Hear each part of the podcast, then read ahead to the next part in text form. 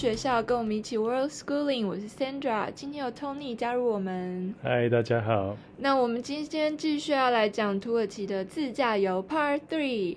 上一次呢，最后一个景点是 Aspedos，保留最完整的罗马剧场。接下来，我们就沿着地中海往东开到 Cide，西带，一个安塔利亚省的小镇。那这个地方产了很多农产品，我们在路上都可以看到很多的温室里面种番茄、青椒、橘子等等。那这个小镇其实它是由亚历山大大帝的这个部将所创建的，在西元前二世纪就就开始了。可是我们到的时候天气不好，感觉好像随时要下雨。那我们在那边有一个最重要的景点，就是这个阿波罗神庙。这个 C 点也有一个很大一片的这个罗马古城。那我们找那个阿波罗神庙找了很久，然后又担心随时要下大雨。本来我们出发之前就已经看预象，那个气象预测就已经是好像常会有很多的雨，这整个礼拜好像都要下雨。结果我们运气都一直还蛮不错的，好像。就还没有，就一直酝酿着，还没有下，就是下太大的。对，我们在那边其实逛的时间都没有被淋到雨，等我们开上一上车就开始砰就下大雨。对，那其实我们这是这已经是我们看了不知道第几个这个古罗马的遗迹，所以我们大家都知道有这种古罗马的城市里面都会有一定有这个什么罗马浴场啊、神庙，然后市集、剧院。嗯，还有很多很多的这些那个柱子的遗迹，其实都跟前面我们看的遗迹很像。嗯，那可我觉得最特别的这个 Side 西带这边的遗迹最特别，我觉得就是它整个遗迹是就靠在地中海旁边，就阿波罗神庙就在这个海旁边，嗯，非常漂亮。那那一天天气的关系，所以有点。暴风雨前的宁静的感觉，还蛮不错的。其实那个整个感觉，那个 feel 整个不太一样，对啊。所以这阿波罗神庙在海边，然后它的那个海水啊，真的是一层一层的，你都可以看得出非常清楚。那个地中海它是比较呃浅的蓝色，然后天空整个都黑的乌云这样子，就嗯那个海跟天的那个界限非常清楚，然后嗯很漂亮。那呃我们。结束了西呃西带的这个行程了之后，我们就继续往北开到这个空雅。空雅其实也是一个嗯，怎么讲？它是算一个苏菲教派的大本营。就是这个嗯回教呢，其实有分很多的门派。那在这个呃有一个很重要的门派叫做苏菲教派。那这个呃空雅就是这个苏菲教派的。的起源地，所以这个很多的呃回教徒的观光客会到空雅空雅来朝圣。那呃，这、空雅最著名的一个景点就是这个嗯 Mevlana Mevlana 的这个墓。Mevlana 在西方呢是被叫做 Rumi Rumi，他其实是一个嗯。就是这个苏菲教派的创创始人，然后他也是一个画家，他也是一个诗人，所以他嗯非常重要的一个精神领袖。那嗯我们在那边的时候，其实有一个小插曲，我们到的时候结呃我们找到了那个住宿的旅馆，结果要开门的时候，突然跑出一个人说：“哦，来来来，我带你们去另外一个旅馆。”说这个我们本来订的这个旅馆没有电了。对啊，然后他就要带我们走走一条街到下一条街那边，他就只说那前方另外一条一个旅馆，然后我们就已经警备心就已经提起来，就有点觉得、呃，这是什么情况？是不是不知道他会不会把我们是被调包呢，还是要现在要去哪里？不知不太确定。结果后来。还 OK，就是他带我们到一个还蛮新的一个旅馆，还蛮漂亮的，很漂亮，很新。然后他其实有跟我们讲说，就是其实那个是才刚盖好，可是不知道之前的那个旅馆是怎么没电了还是什么？对啊，他说是没电了。对，所以我们住下来了之后都没有什么问题，都都一切都很顺利，然后那个早餐什么也都很好。那嗯。哦，我要来讲，我们去参观了这个嗯马拉拉的墓的这个，其实它现在变成一个博物馆。那这个博物馆里面就展示很多苏菲教派的，就是他们对，有点像是苦行僧他们生活的情形，还有他们最有名的这个旋转舞，也都是在那边。呃，就起源的那个旋转舞啊，还有呃念经，还有就是呃他们要抄写经文，还有呢就是我我要讲就是细密画。细密画是什么？细密画就是他们在抄写经文或者是在有一个故事的时候，他们会有一些插图跟插画。那这就要提到我之前。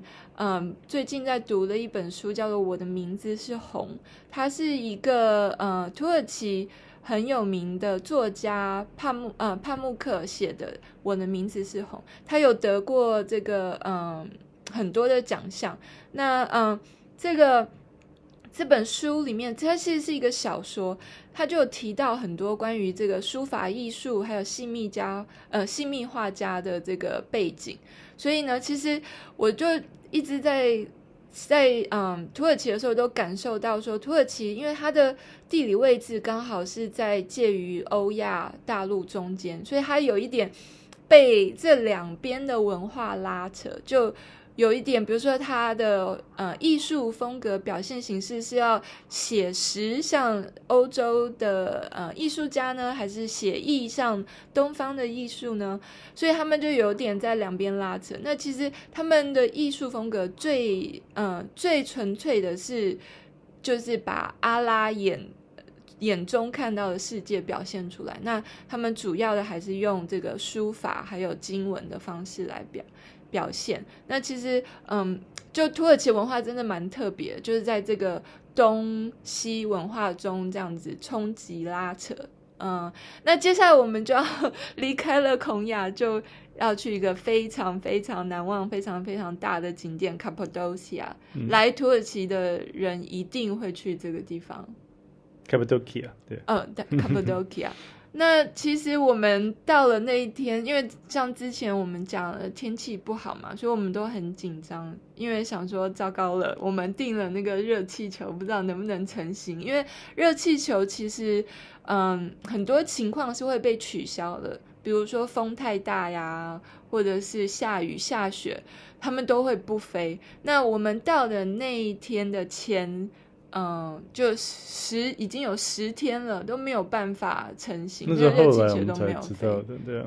对，对那嗯，所以我们那时候基本上不敢期望太高，因为就是一直保留，就可能会被 cancel 掉，没办法去的这种心情。对，然后嗯，我们一到 Cappadocia 那天晚上，我们家儿子就。给我们一个哦，开了多少小时？开了三个小时之后到 Cappadocia，然后他发现说他的电脑的充电充电，器忘了在前一个旅馆 前一个点的那个旅馆点，一直我们一直在移动嘛，所以就要想说啊、呃，最晚呢就是我们我们还有几天的行程，大概三四天的行程，然后之后会到回到伊斯坦堡，所以就想说啊，那就寄到伊斯坦堡啊，然后就联络旅馆说也是 OK，他可以让我们寄过去。然后之前那个旅馆也愿意帮我们寄，那就就说好啊，那那很好。那那时候是礼拜六，但他说，如果说他现在要寄的话，他要等到礼拜一才能寄，结果一寄就寄到需要到礼拜四或礼拜五才收到。但是我们礼拜好像礼拜三就要离开伊斯坦堡啊，就是土耳其，然后去下一个国家，所以。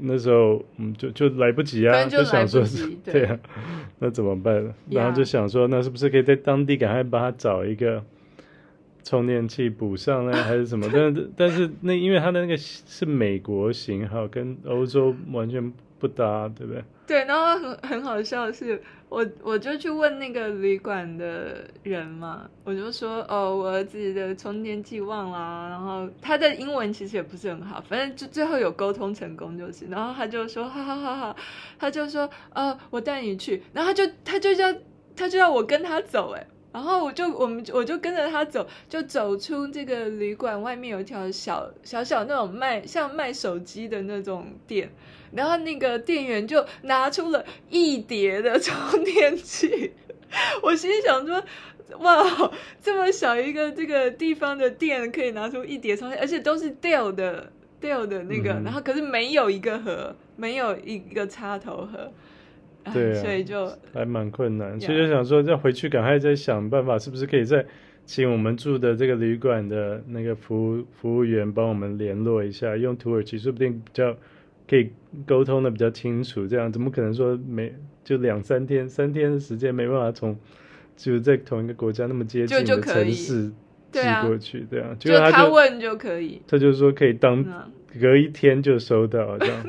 而且很便宜，对啊，这样快递才八十里拉，好像还多少？对啊，比美国便宜很多。对啊，两三块美金呀呀，就然后我们我们，但是我们一直都不太确定，要没到的之前，我们不太确定会不会真的会收到，就是 因为不知道他有没有哪里就是搞错啊，因为那个语言不同。想说可能要接下来要去泰国找，还是对对对，就后来都 OK 的。我们回 一回到伊斯坦堡的旅馆就拿到，他就学到一个教训啊，好几天没办法用电脑，每天都要用电脑做做程写程式什么的。对对对对对，好好，那我们现在回来讲，我们这次去 Cappadocia 呢，其实住的地方不是大家都去住的格雷姆，呃，格雷梅。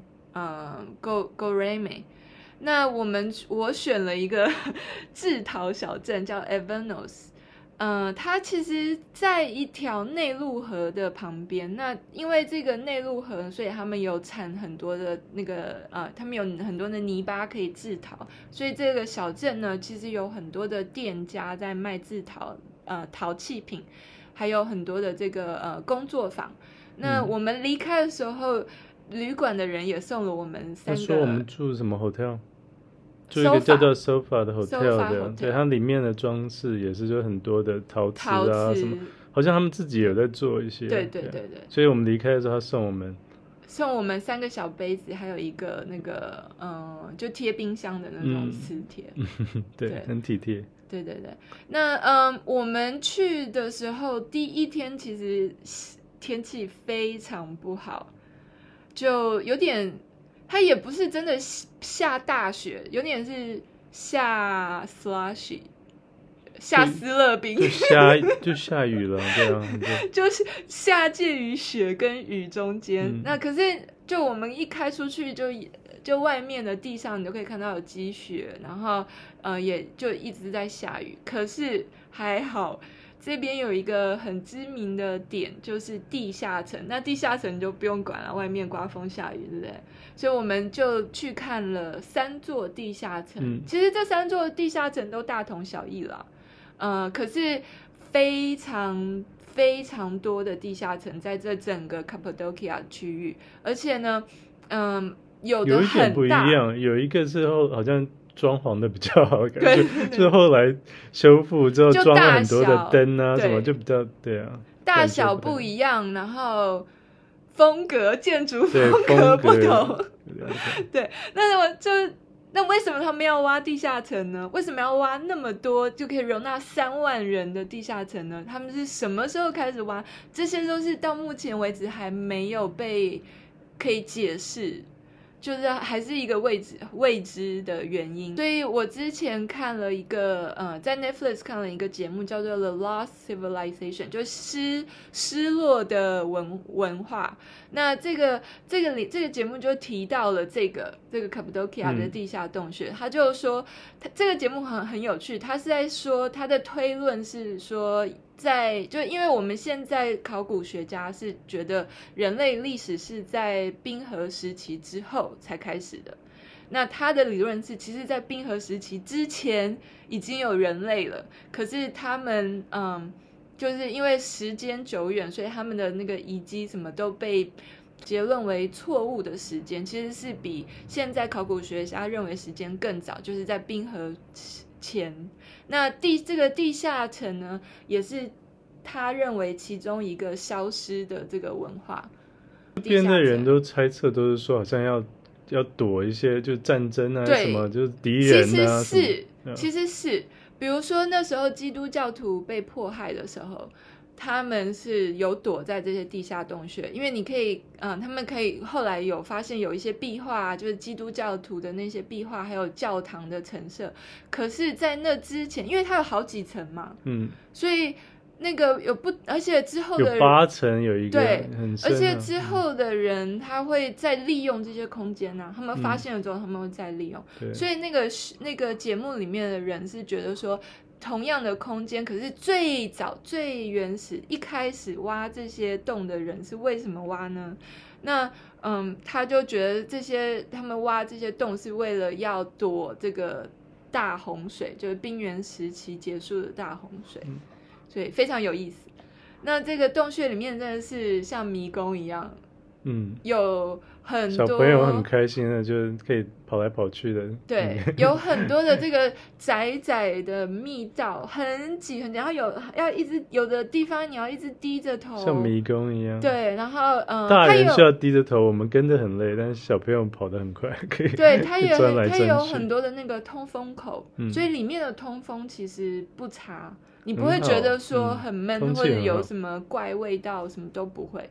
那其实他们在以前的时候是有饲养动物在地下层的，所以而且这些动物它们都是在比较接近地面的层，因为地下层是有好几层的嘛，有最多到八层或是更多。嗯、到他们还其实还还在挖掘，还没有挖完。那最靠近地面这些都是养动物，所以我们参观的这些很多都是。呃，either 是储存食物，要不然就是饲养动物。那很有趣的，它有些石门，就是那圆形的石门，你可以，嗯，就是它可以把那个非常通道关起来，然后外面没有办法把它打开来。对对，对，可是这个石门，它们上面有一个洞，就是它可以用木头木棍，就是对对，去把它推动，去把它移移开，这样子，从里面推动。对，好啦，那我们来讲热气球。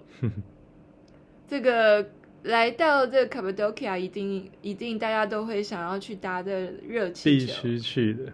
对，这个 我觉得这个热气球，你本来还好，你没有那么想要去，不会啊，不会啊。我觉得这个热气球应该是算是人生清单，就是嗯、呃，就一生。晚 印象非常非常深刻的，对，应该是这整趟最最印象最深刻的吧。对对，对。后来是怎么样呢？我们还是可以，我们就去成了，因为天气突然变晴那一天，然后我们一直到早上，我们一大早起来六点钟起来的时候，去的时候出发之前还不确定可不可以飞得了，而且他每次都是要看前一天晚上预那个呃气候的预报。然后才看说他什么是不是可以出出发，然后什么时间出发比较好，然后什么地点出发这样。对，对所以我们一直到坐上热气球前都还不确定到底可不可以。嗯、那这个嗯，真的很美，很美，因为这个嗯，Cappadocia 的这边的地形非常特别，它有很多的峡谷，还有这个嗯，这个嗯。有点尖尖，他们叫烟囱，说是烟囱，嗯、烟囱精灵的这个尖尖的这个地形。然后呢，嗯，它的这个地形为什么会那么特别？因为它被三座火山环绕，所以它的地形有峡谷，然后又有这个，呃、嗯，有点类似像火山岩的地形，所以非常特别。然后我们这个搭热气球的时候，它是选择在日出的时候搭，嗯、所以那个当太阳一升起地平线的时候，整个天空我们飞起来的时候，都是还是在地面上的时候，它都还是天黑的。对，然后一。一它飞一下就飞起来了，我们还没有在搭上去之后，突然哎就起飞了。对对对，就 之前没有搭过，这是我们第一次。对，对啊、第一次。对啊，其实我它比我想象的稳，而且对，对我本来想说说不定会晃啊，其实还蛮多人的。对啊，一个那个二十个人，差不多二十个人左右，它就分成四个角落，一个角落坐个四五个人这样，其实还蛮大的空间在里面，然后也也不晃啊，也什么，就感觉非常的安全。对反正他他真的就是哎，很特别的经验哦。然后它中间是有一个火，它中间那个热气球中间有一个火，有两个驾驶员，一个驾驶员在控制。而且我们这次那个驾驶员是个女驾驶员，超帅的，嗯，她的技术很高超，就她常常会。就比如说，嗯、呃，我们好像快碰到那个，他会他会就是玩我们，他就会说，Do you want to touch some dirt？要去碰一碰那个山壁这样，然后就就最后一秒他才往上拉高这样，就感觉好像快要撞上去，我就一直 No No no no no，I don't want to touch。但是只要转头看他那个神态，就觉得哇，他是非常的有把握，就是完全不会担心说他他没办法驾驭，因为他说他有十年的经验，然后他的副副驾好像是两年经验，所以对啊，就很酷。对，然后他就会用那个控制那个火。它只要一开那个火，热气球就会往上上升，会然后然后停，然后还有还有好像也是送冷、嗯、冷空气，然后它就会往下，它就只能它有它有说它只能控制这个热气球往上往下，它不能控制这个热气球往哪一个方向。嗯，所以但它还是可以拉，有不同的绳索可以拉，嗯、可以改变稍微一点呀。那、嗯、它而且我很惊讶的是上面居然有音乐。对啊，他在放了很好听的音乐，非常适合我们在飞的时候，然后欣赏那个日出美景的时候，就有音乐，有那种土耳其音乐，嗯，很很很，就真的啊，像在做梦一样，很 sub，英文叫 sublime，就是升华的美景，呃，让你升华的美景。对，然后那个日出真的很美，那个有非常多的热气球，对，而且还有上面、下面、周围环绕着。对对对，然后而且那个热气球其实是会闪，因为那个火，嗯，火的关系，所以那个热气球你可以看到它会这样一闪一闪的。然后那天的天，那个空就是天上的景也很棒。对，就是日出嘛，然后他就把整个天空都染成红红、橘橘、黄黄，就非常美。然后再配上热气球，然后再配上峡谷，然后再配上那种尖尖的那个火 火火山岩啊，还对，还要讲他的那个降落。他本来还说要教我们怎么样降落。好像要蹲下来啊，然后怎么抓，这样比较安全。我以为整个会倒下来。他就说，有的时候如果你会倒的话，你至少会倒到背上，不会倒到脸上。结果还好，都没有。结果那个是非常，就他说我们完全不必做那些动作。而且他那那，而且他直接降落在一台车上。对。他就。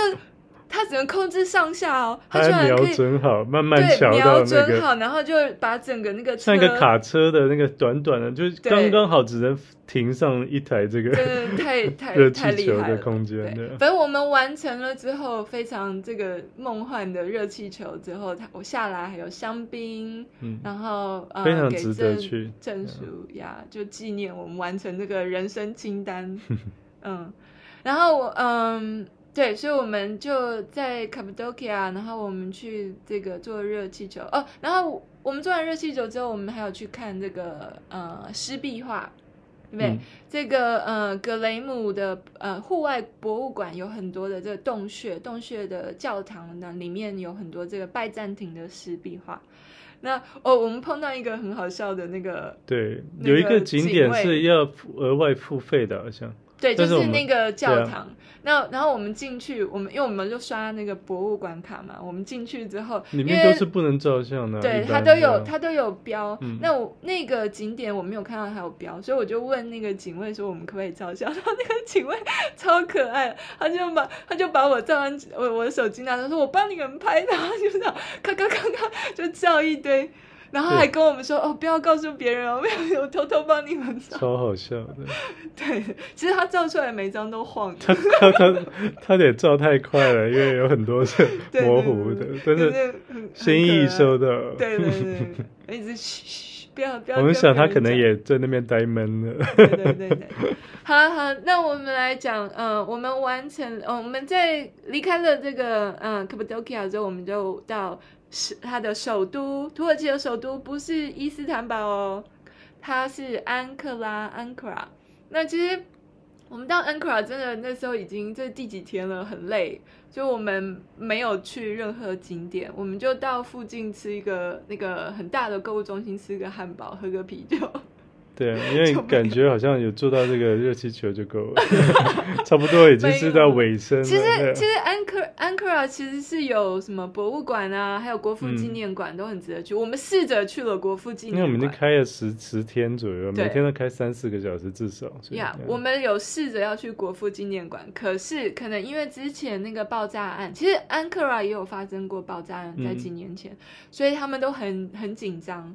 这个国父纪念馆，我们要本来要进去的时候，那个就被那个临检拦，拿冲锋枪的警卫拦下来，然后说啊，然后就叫我下车，然后说要开后面的那个车车后箱要检查这样，要把所有行李没有，然后他一打开的时候，他一看，因为我们塞满了行李，然后他就哇，就有点好像哇，这个就是说你这全部都要进那个。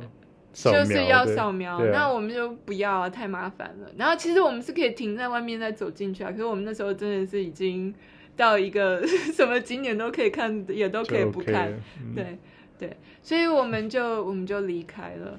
那呃，沿路经过了很多这个风景，土耳其的风景，我们发现很多的这个牛跟羊。因为土耳其的畜牧业非常发达，他们的牛羊肉吃很多，然后奶制品也都很棒。对，呃，我们其实本来是要从安克拉直接开回伊斯坦堡的，可是因为这个车程实在是太长了，所以我就随便在地图上中间选了一个点叫 Bolo，我就真的是用 Google Google Map，然后选一个看起来比较大一点的地方，然后在那边，呃，我们。